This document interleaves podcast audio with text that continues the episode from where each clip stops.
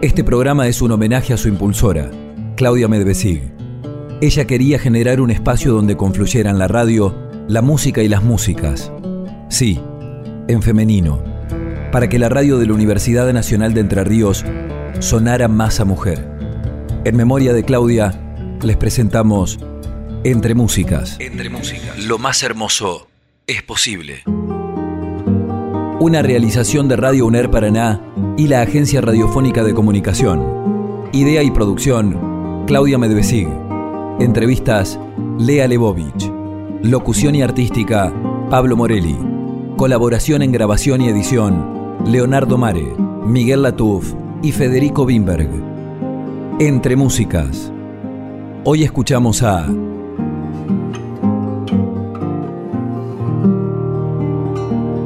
Silvia Teijeira. Nuestro programa se llama Entre Músicas y la idea es conocer eh, lo que tienen para decir, para contar las músicas, las cantoras, las artistas de, de Paraná o residentes en Paraná. Hoy estamos con Silvia Teijeira. Y te voy a preguntar, ¿quién es Silvia Teijeira? Eh, Silvia Teijeira es una mujer música, docente también, y, pero fundamentalmente música, eh, que toco el piano, que compongo, pero también hago arreglos eh, de músicas de otros autores, no solo mías. Y eh, las interpreto, o sea, para mí son dos cosas distintas, componer que interpretar para cualquiera, pero quiero decir, lo tengo muy claro vivencialmente. En un instrumento que, que es muy bello, eh, un poco esquivo para, para, encontrarse con la gente, porque está en lugares este, cerrados por sus características, pero por suerte en ese sentido, este, ahora tenemos muy buenos pianos electrónicos que no son lo mismo pero permiten, o a mí me permiten, salir a otros ámbitos y encontrarme con la gente. Mi sueño es que dentro de nuestra música, que es lo que yo hago, seguir ¿no? esa, esa línea que tenía Rubén Durán, que, que tenía Ariel Ramírez, y Herrera, bueno, tanta gente, pero Rubén Durán especialmente, él salía por los pueblos. Yo siempre repito lo mismo, pero porque me parece impresionante lo que él hizo, ¿no? Salir por los pueblos, llevaba un Stenway chiquito en un, en un trailercito y recorrió el país. Y pienso esto, que este instrumento tan bello es, es justo que sea querencia en el alma de la gente pero para eso tiene que ser oído y estar en la mente, con su lenguaje. ¿Y cómo empezó tu relación con la música? ¿Cuándo decidiste que ibas a hacer música, eso que dijiste tan claramente que sos? Evidentemente lo dije desde muy chica sin saberlo, como tantas cosas que, pasan en la vida. Cuando tenía seis años quise estudiar piano. Eh, y bueno, más allá de las circunstancias, como fueron para que pueda hacerlo, empecé. Y mm, solo paré tres años después de terminar la escuela secundaria porque no podía seguir estudiando música, tenía que estudiar derecho o, mejor dicho, tenía que estudiar otra cosa. Y lo más aparentemente afín por, por mi compromiso social, que siempre fue muy marcado, eh, y, ser defensora siempre de pobres y menores, digamos, espontáneamente, era la abogacía, también en una fantasía ¿no? de lo que puede ser el derecho. Esos años no hice música porque para mí no era compatible una cosa con la otra. Yo quería hacer música, no, no por la mitad. Y bueno, cuando pude procesar lo que implicaba en la vida, porque tenía que empezar a trabajar para mantenerme, si quería hacer música, y emocionalmente también, porque era decirle a mi papá, ¿no? Este, los papás se proyectan en los, hijos y eso es una cosa natural. Y, bueno, y uno intuye. Entonces hay que ir a decirle a un papá que vos querés mucho, no vas a poder proyectarte en este punto en mí. Pero bueno, creo que empezó sin saberlo, siendo muy chica. En mi casa se cantaba mucho. La música era una cosa muy presente. No sé de dónde sale que uno, que uno quiere ser músico. Siempre me lo pregunto. ¿Qué relación hay entre tu música y tu paisaje de infancia? Hmm. Para mí mucha relación, porque mm, el paisaje de mi infancia, yo soy de Federal, que está en el centro norte de la provincia de Entre Ríos, es una zona de monte, de monte cerrado, para mí de una enorme belleza, muy, muy, muy agreste, a diferencia de lo que es el paisaje de esta zona y del sur de Entre Ríos. Es llano, el pasto es ralo en general, hay espinillos. Y mi pueblo, qué sé yo, cinco cuadras o diez ponele y, llegabas al monte, o sea, no, no había mucho que... Aparte de eso, cuando yo era chica no había ripio como, como gran avance, en la 127 o la ruta que iba a Concordia o a Chajarí, pero después era, eran caminos de tierra. Y además yo estuve pupila en un colegio en el medio del monte, en la primaria, tres años, o sea que todo iba para el mismo lugar. Y bueno, yo creo que mi música está, paisajísticamente, si se quiere, la matriz de mi música está ahí. En sonoridades, en... Yo no no voy a decir mi música es bella, sí puedo decir lo que escucho en mi cabeza y quiero reproducir, pero ese paisaje que parece que es monótono, no es monótono, tiene una riqueza muy grande, los silencios que hay en el monte son muy marcados, a la vez que la sonoridad de los pájaros, eh, bueno, en aquella zona es ganadera, entonces el mugido de las vacas, este, las ovejas, el relincho de los caballos, para mí eso era usual. Yo creo que mi música está muy, muy vinculada con eso, básicamente. Una vez te escuché decir que el paisaje no está vacío, que hay que ver mm. también al, pueblo que, lo habita. ¿Seguís pensando lo mismo? Yo creo que sí, que indudablemente sí. De hecho, eh, el chamamé, que es la, una música muy representativa del litoral. Es una música que representa a nuestro pueblo en su paisaje, en las sonoridades, en la, lo florido, lo florido del lenguaje del litoral, o sea, es muy bello, tiene aspectos muy blandos y de mucho adorno natural, ¿no? Pero también tiene mucha dureza, tiene, tiene el machetazo, ¿no? Y bueno, nosotros vamos cortito, nomás vamos a pensar en la forestal. Cortito, para, para no irnos tan lejos. Pero la historia de nuestra región está marcada por todo eso y enmarcada en la historia del país. ¿no?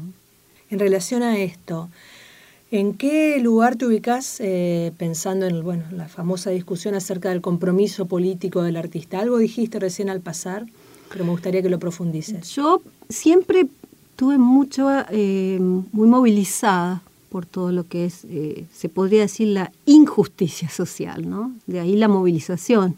Silvia Teijeira. Encontré un canal de, de, participación cuando tendría unos 14 años, 15, que estaba pupila acá en el Cristo. Y de pronto, eh, primero valoré mucho siempre que en esa época, yo estudié en la época, estaba en la secundaria en la época de la dictadura. Bueno, más allá de eso, en el Cristo veíamos Puebla, que era un documento que fue un paso atrás enorme de Medellín, de lo que significó Medellín eh, para, los cristianos comprometidos con, el pueblo, con los pobres eh, y con un sistema de producción y de distribución de la riqueza. Medellín fue un avance enorme, Puebla fue un retroceso, pero en el marco que estábamos y teniendo en cuenta que en Paraná estaba Tortolo, eh, nosotros eh, veíamos Puebla y estudiábamos Puebla. Yo lo, valoré mucho a eso, porque las situaciones hay que verlas en qué contexto, ¿no? Bueno, eh, nosotros teníamos, formábamos parte, paralelamente a eso, de un grupo de, de, parroquia, que era la parroquia Sagrado Corazón, donde había compañeros que tenían familiares desaparecidos, entonces tenían otra cabeza, sabían otras cosas aparte que, las, que, otros no sabíamos y, por supuesto que las compartían. Entonces eso este, fue una enorme apertura, porque atrás de, ir compartiendo estas cosas también empezamos a compartir eh, anhelos, utopías y formación. ¿Y cómo se manifiesta eso en, la música? En realidad supongo que se manifiesta en el, tipo de música que hago, pero no solamente, porque, eh, a ver, ahí entramos en otra cosa, que es que es el folclore, ¿no? Bueno, y yo pienso que el folclore, o sea, uno no lo puede reducir a una manifestación del folclore rural. Yo hago eso en el piano, pero no puedo decir yo que el rock no sea folclore. O que el tango sea... Esos rótulos, bueno, mm. por un lado. Por otro lado, dentro de lo que sería, entre comillas, ese folclore más, más rural o que apunta a los ritmos, bueno, ahí también hay que ver, ¿no es cierto? Porque así como hay músicos que han sido muy comprometidos con la realidad social, también el folclore ha sido usado como bandera para defender ¿no es cierto?, posturas muy jodidas. Yo no canto, ¿no? Entonces, como es con el instrumento, pero creo que se, más se manifiesta en, donde me paro respecto al pueblo al que pertenezco. Creo que se manifiesta ahí.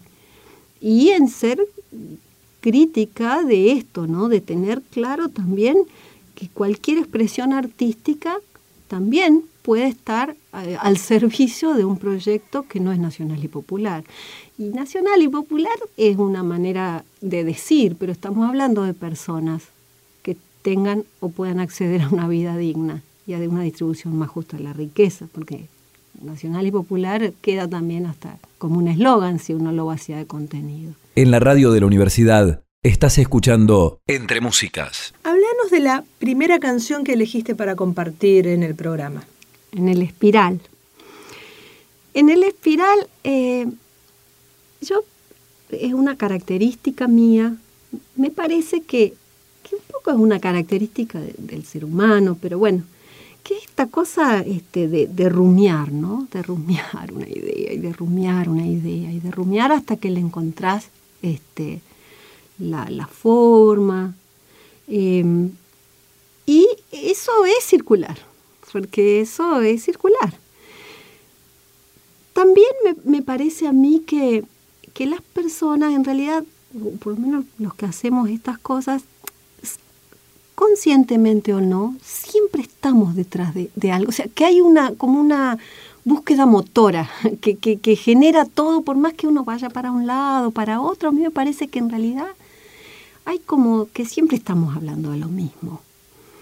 Eh, y, bueno, ese tema en realidad salió así, después yo le puse en el espiral, y porque está dando vueltas sobre lo mismo siempre. Y lo, gracioso es que al final de ese tema está eh, en la relativa de, la tonalidad en que lo toqué entero. Termina en una nota que, no, es la que se esperaría que termine, porque es la tónica de, de, la relativa de eso que yo estuve. Y fue así. Y bueno, y, cuántas veces, ¿no? Uno está buscando por un lugar y en realidad la cosa se sintetiza más rápidamente. Este, por otro. Por otro.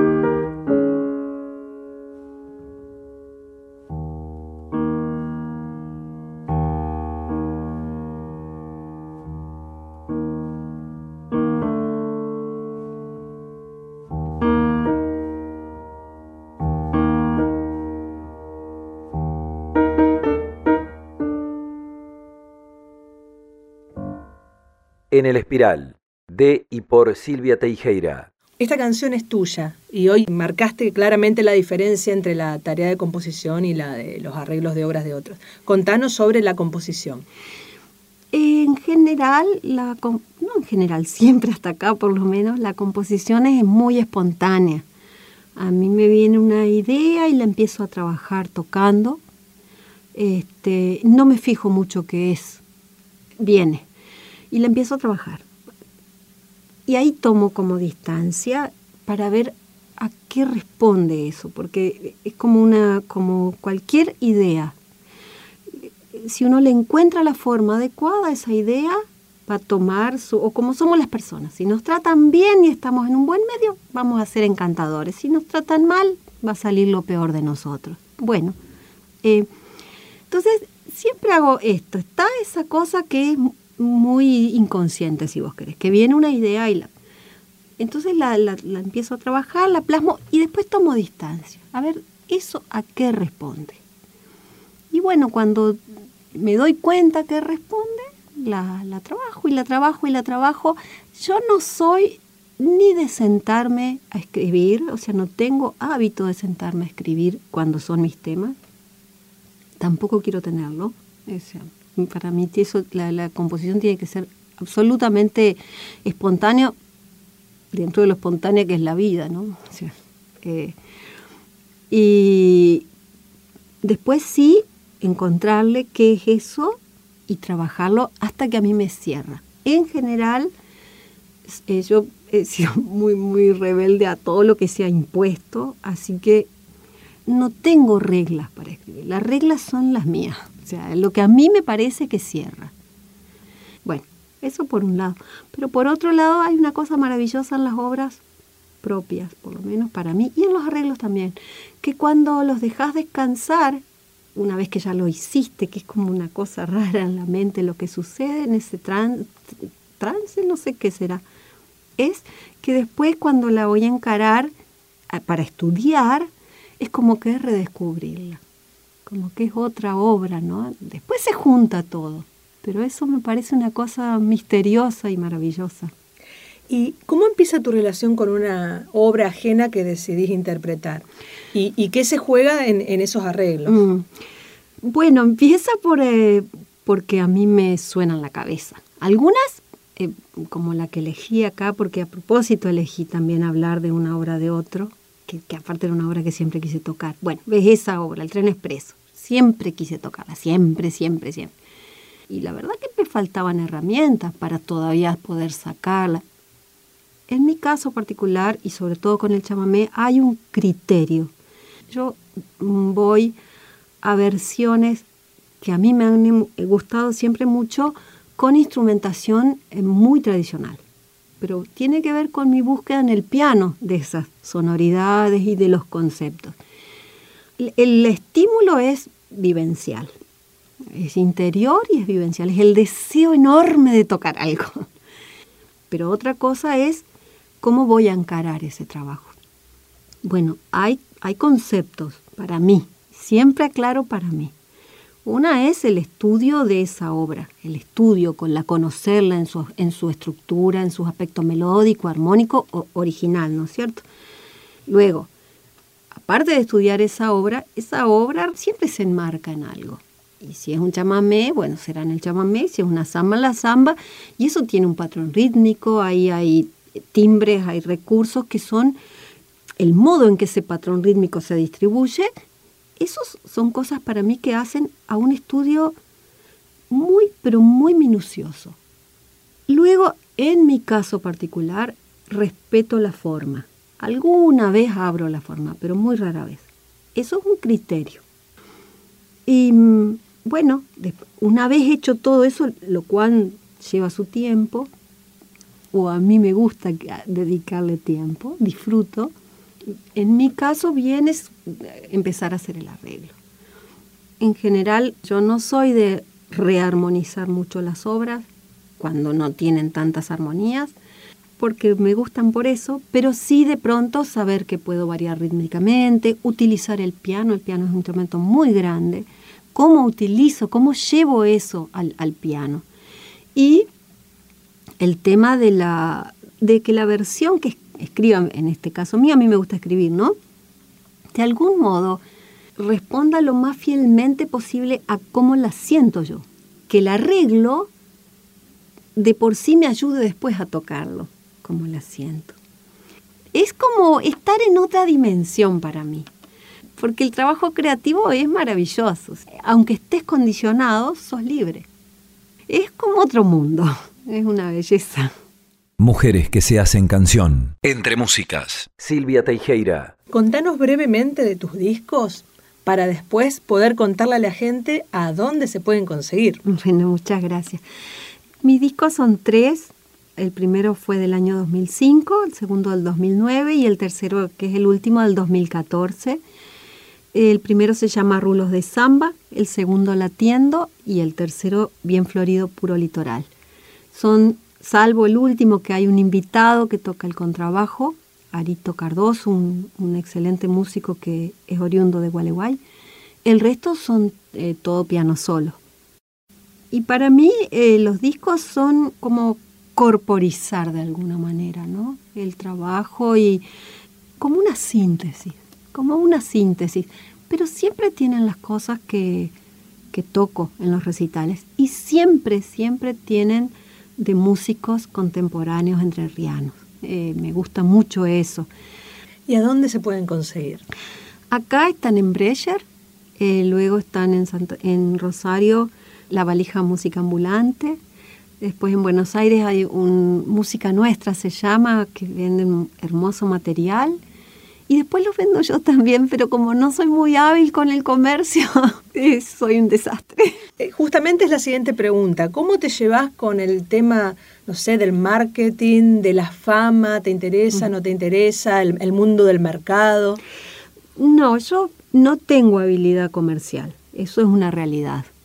Pero sí sé que me gusta tocar en público y que para tocar en público yo tengo que mostrar que existo, porque si no muestro no me van a venir a buscar y eso es así para todos. Y en todo caso, a mí me parece que mi trabajo es lograr que la música me represente lo más posible. Eh, me represente internamente, quiero decir, ¿no? Lo que yo tengo de vivencia. Luego de eso, bueno, habrá gente a la que le puedo llegar y a gente a la que no puedo llegarle.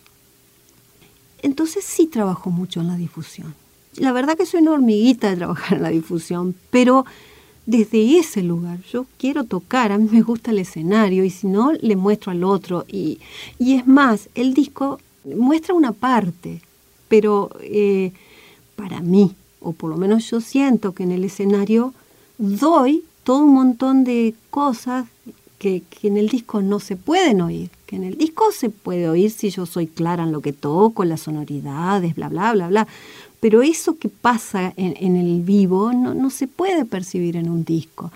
Y yo pienso que mi esencia está ahí, en lo que pasa en, el vivo, en el escenario. Entre mujeres y músicas, abrimos un escenario para escuchar. Músicas nuestras, artistas de Entre Ríos. Entre músicas, lo más hermoso. es posible. Es posible. Ser música, ser mujer, ser palabras. ser música. Mujeres que se hacen canción.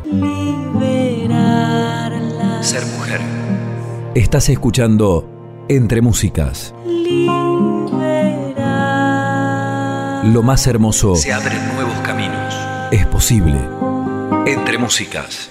Hoy escuchamos a Silvia Teijeira. Eh, no sé si tenías pensado que la segunda canción fuera Tren Expreso, pero ya que la mencionaste, eh, ¿querés contarnos por qué la elegiste? Bueno, porque el Tren Expreso em, yo lo escuché de muy niña. De hecho, lo vi a, Barbosa tocarlo. Y... Pero además, eh, esta cosa que tiene, esa fuerza, que tiene esa vida, que tiene, que tiene todo el chamamé sobre todo el chamamé del norte, ¿no es cierto? Que, es más, eh, más como más ahí potente, ¿no? El de acá, esta cosa de la guitarra es más... Em, pienso también que además de ser eh, música del litoral, él describe muy bien el tren. Y yo viajé en tren desde chica, porque nosotros si no era en auto, cuando eh, viajabas en tren. Esa línea federal Paraná para mí era, era mi otra casa. En su defecto a Concordia, pero eso es lo usual. Y si encima llovía, otra que usual, no te quedaba otra que ir en tren. Y el tren tiene toda una cuestión cuando eh, de corporal, porque vos vas sentado ahí, sabrás, y es y la obra describe tal cual la vivencia corporal de eso. Entonces pienso yo que también eso a mí me debe haber influenciado. Sumado a que el trayecto Paraná Federal a mí me fascinaba siempre sacar la mitad del cuerpo, ¿no? Y, mirar para afuera esas cosas del viento que te da este, en la cara. Pero tiene lugares, por ejemplo, acá en la zona de la picada, cuando pasaba el tren, eh, es, muy bella, muy bella, está llena de árboles así, llena, llena, llena, y, te avanza, ¿no? Cuando vos ya vas, pasabas Asencam, que ibas más hacia, hacia Bobril y hacia Federal, el paisaje cambiaba notoriamente y la sensación de ese tren abriendo ese camino, porque la, la sensación era esa. Entonces yo tengo mucha vida con el tren, hasta, hasta, mi, hasta que lo sacó Menem. es así. Como tantas claro, otras cosas. como tantas otras cosas. Entonces pienso que ahí se juntaron dos cosas. Esa cosa del acordeón que a mí me fascina y, del chamamé, si bien esto es una una galopa, una polca, pero, pero es chamamé, digamos, para nosotros. Eh, aparte de eso, creo que él, o por lo menos lo que yo escucho, encaja con lo que sentí siempre con el tren. Entonces me parece que tiene que haber venido por ahí la cosa. Vamos a escucharla.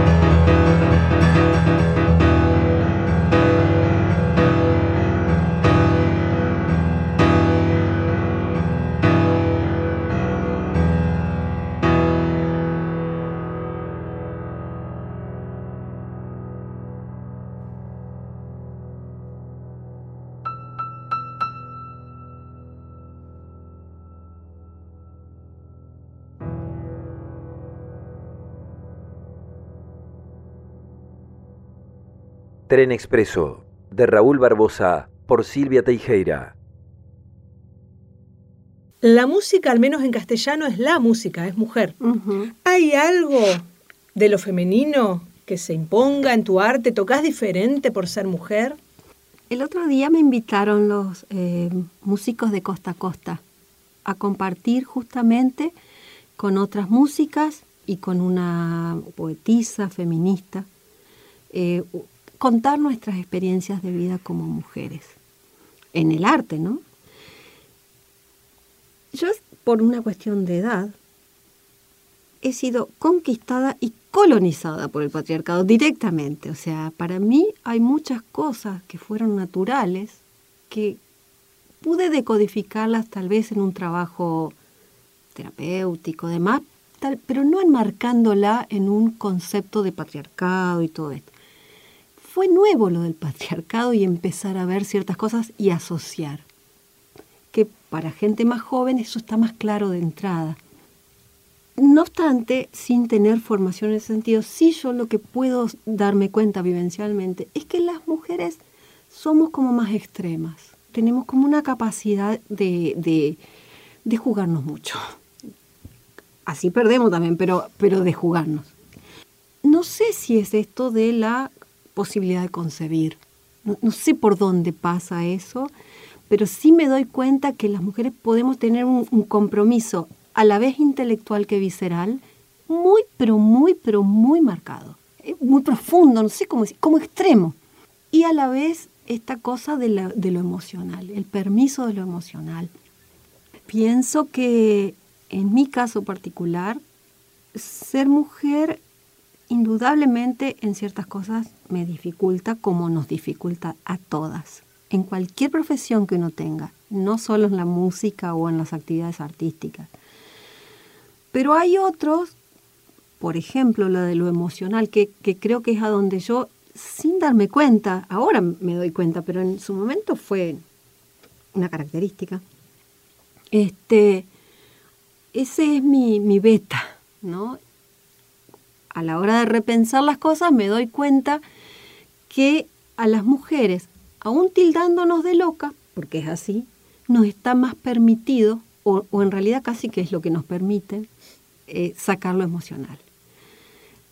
Eso para mí en mi historia y todo ha tenido costos altísimos, pero a la vez me ha permitido un espacio de expresión que evidentemente yo sin darme cuenta lo capitalicé, pero enormemente. Y estos son razonamientos posteriores, ¿eh? no, no, no. Pero esta cosa justamente de este lugar ¿no? que, hemos tenido, nuestra familia, de la mujer, de, bueno, te toca levantar la mesa, te toca cocinar, te tocan esas cosas, que era como natural, pero yo creo que, que a, la, a la mujer nos facilita también el poder, esta cosa natural de ponernos en la vivencia del débil, del necesitado, del no visto, del marginado. Y eso a mí me parece que, que enriquece enormemente, porque cuando, cuando vos tenés que, que decir aquí estoy, primero a vos misma, primero sí, darte el permiso. Darte el permiso. Y que no es tan consciente, pues son cosas inconscientes. Hasta después de darte el permiso, hacerlo valer. Eh, eso genera toda una riqueza. La, previa, ¿no? De, percibir, bueno, ¿por qué no? Y yo quiero ser. Toda una riqueza interior, todo un universo interior. Que a mí me parece que eso, si no endurece, amplía el espectro, amplía enormemente el espectro. Indudablemente que es mucho más difícil. De pronto, no, lo hice sin darme cuenta, ¿no? Pero yo no me quería ni casar, ni tener hijito, ni esas cosas. Ahora puedo darme cuenta de por qué ciertas cuestiones. Eso socialmente tiene costos altos, Ahora en la música me ha permitido que yo pueda disponer de mi mente y de todo para, para desarrollar, hacer lo que quiera de algún modo, ¿no es cierto? Yo creo que eh, no conozco la vivencia de un varón, porque no soy varón, pero sí me doy cuenta que las mujeres tenemos una capacidad de ser extremas, o extremistas si vos querés, de, de, jugarnos así, ¿viste? Como decir, es como que la mujer se juega al todo y, hasta expone la vida, metafóricamente hablando. Y a mí me parece que eso se siente en la música que hace. Músicas nuestras, artistas de Entre Ríos. Entre músicas. Vamos a hablar del tercer tema y después lo vamos a escuchar a ver qué le dispara a la gente. ¿Cuál es el tercer tema que elegiste? Se llama Naranjas, Burrito, Albahaca, Cedrón. O sea, vienen unos puntos suspensivos eh, y algo así como irónicamente es Cedrón. Bueno, la verdad de las cosas, no sé si está bien que cuente algo tan íntimo, pero ese tema surgió porque yo tenía un novio y me había enamorado. Y el novio fue un desastre. Y resulta que compartíamos con esta persona, porque me parece lindo, ¿por qué no? Todos hemos tenido un novio que no se enamoró de nosotros, pero compartíamos, realmente compartíamos eh, cocinar, conversar, este, y era tan lindo. Y cuando yo tomo conciencia que esta persona de pronto tenía conceptos de lo que era una relación, que no eran los míos. Por lo tanto, podía compartir todo eso sin comprometerse. Entonces, el cedrón es porque el cedrón sirve para el mal de estómago. Entonces, por eso es lo irónico del cedrón, ¿no? Todo muy lindo, todo muy lindo, pero una parte del costo de esto no era linda, hay que digerirla. Y bueno, y así fue una historia muy, muy corta, pero con muchas cosas lindas, y eso que no es poco, feo. Y como había que digerirlo, entonces la ironía, como en el otro, en el espiral que terminaba para otro, bueno, es un poco lo mismo, porque es muy mío eso, ¿no? De muy lindo todo, pero tú.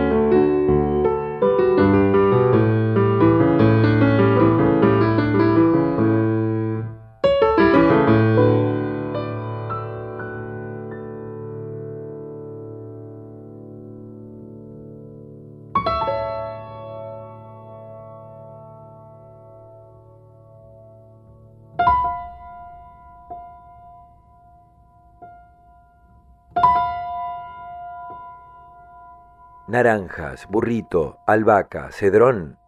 Dei por Silvia Teijeira. Y bueno, la última pregunta. ¿Para qué sirve la música? Básicamente para mí la música es vida. Es vida porque es sanadora. No sé qué tiene la música. Hacer música sana. Y escuchar música también sana. Entonces desde ese lugar digo que es vida. Creo que es algo maravilloso porque uno no es consciente de lo que está haciendo. Uno no es consciente de las cosas que salen en la música. O sea, vos las hacés o las recibís, pero no sos consciente, no tomás distancia. Y pienso no en esto de, lo que se me ocurre es nuevamente esta parte individual, interior, que por ahí de pronto libera vivencias personalísimas en el que la hace y en quien recibe. Pero también está esta otra dimensión de estos músicos que han, logrado interpretar el sentir de un pueblo. Vamos a pensar lejos nuestro, antes de caer en el chamamé, que es lo que a mí más me fascina. Vamos a pensar en el Cuchi Leguizamón, por ejemplo. Un tipo que yo era una niña y cantaba sus zambas. No tenía idea de quién era el Cuchi Leguizamón. Un músico que por su origen, por su origen este, social, ¿no es cierto? Y su, su lugar geográfico, y por su formación musical, aparte de su formación de abogado, hubiera podido identificarse tranquilamente con Europa y con lo que representa nuestra clase media mirando a Europa y mirando a Europa y mirando a Europa. Y él, por su sensibilidad, por su ideología, pero las dos cosas, porque la ideología sola no sirve, pudo captar y sentir desde su pueblo. Fíjate que hay quienes dicen que las zambas del, cuchi siempre tienen una baguala adentro, ¿no? Bueno, ¿cómo ese tipo pudo en cada una sintetizar, plasmar el sentir de un pueblo? Y que yo, una niña en Federal, o uno en Capital Federal, entre ruiderío de auto y smog, la cante, la cante y se siente identificado y representado con eso. Vamos a nuestro chamamé kilómetro 11, el toro, por decir estos chamamés emblemáticos, ¿no? que son parte de la gente. ¿Qué tienen esas músicas? Que están logrando representar el sentir de un pueblo, pero de un pueblo que va y al monte y achea, del jangadero, del tipo que va a cosechar el algodón. Estamos hablando de la gente que produce en nuestro país y en condiciones inhumanas, porque eso sigue existiendo y bueno, cada vez más va a existir, ¿no? Pero, ¿qué, qué tienen? ¿Qué tiene esa música? ¿Cómo logra esa música traducir eso que, que no es tangible? Eso, eso es un misterio de la música, porque de última, que pueda traducir una vivencia personalísima, bueno, pero ¿cómo logra una música aglutinar a un pueblo? cómo logra una música derribar barreras de clase, por ejemplo. ¿Cómo hace? Y eso es un misterio. Cuando yo nunca había ido a un recital de rock, fui al último del Indio Solari. Y a mí el rock, no, la verdad que no es una música que... No, yo soy de chamamecera, y la verdad es esa, y otras cosas, pero yo no podía creer lo que pasaba ahí. ¿Cómo logra la música eso? cómo de pronto yo que no, no respondo a ese código, que no sabía las letras, no, no las sabía. ¿Y qué pasó? Que yo ahí encastré en eso. Para mí la música tiene eso y tiene esta cosa de lo corporal, que de pronto, por ejemplo, a mí me fascina la plástica, pero bueno, está ya la obra, ¿no? Y vos la ves y te pasa por acá adentro, pero en el cuerpo vos no te pones a bailar normalmente la plástica. Para mí la música es vida y si querés un misterio. Eso sería, porque yo no logro comprender, no creo que haya que comprenderlo, pero hay una parte que me intriga, ¿no? Saber qué pasa. Y hay una parte del que hace música que para mí es maravillosa, que es que es el cuerpo interviene cuando uno está creando en su casa, por decir, o donde sea, pero pone el cuerpo también cuando la está tocando. Y eso yo tampoco sé qué es, pero yo sé que eso es muy importante, vivencialmente lo sé. Entonces tal vez que si tengo que sintetizar, podría pensar que la música es vida en cuanto genera vida, genera ganas de vivir en el otro, en cuanto sana, porque todos necesitamos sanar cosas. Y en cuanto tiene esa capacidad de representarnos, de representar la, la vivencia de un pueblo, de una cultura. A mí me parece eso maravilloso. Muchas gracias. Muchísimas gracias a ustedes. Ser mujer. Un mapa de música. Un claro de río. Una fiesta de fruta. Entre músicas. Ser música. Lo más hermoso es posible. Entre músicas. Entre músicas.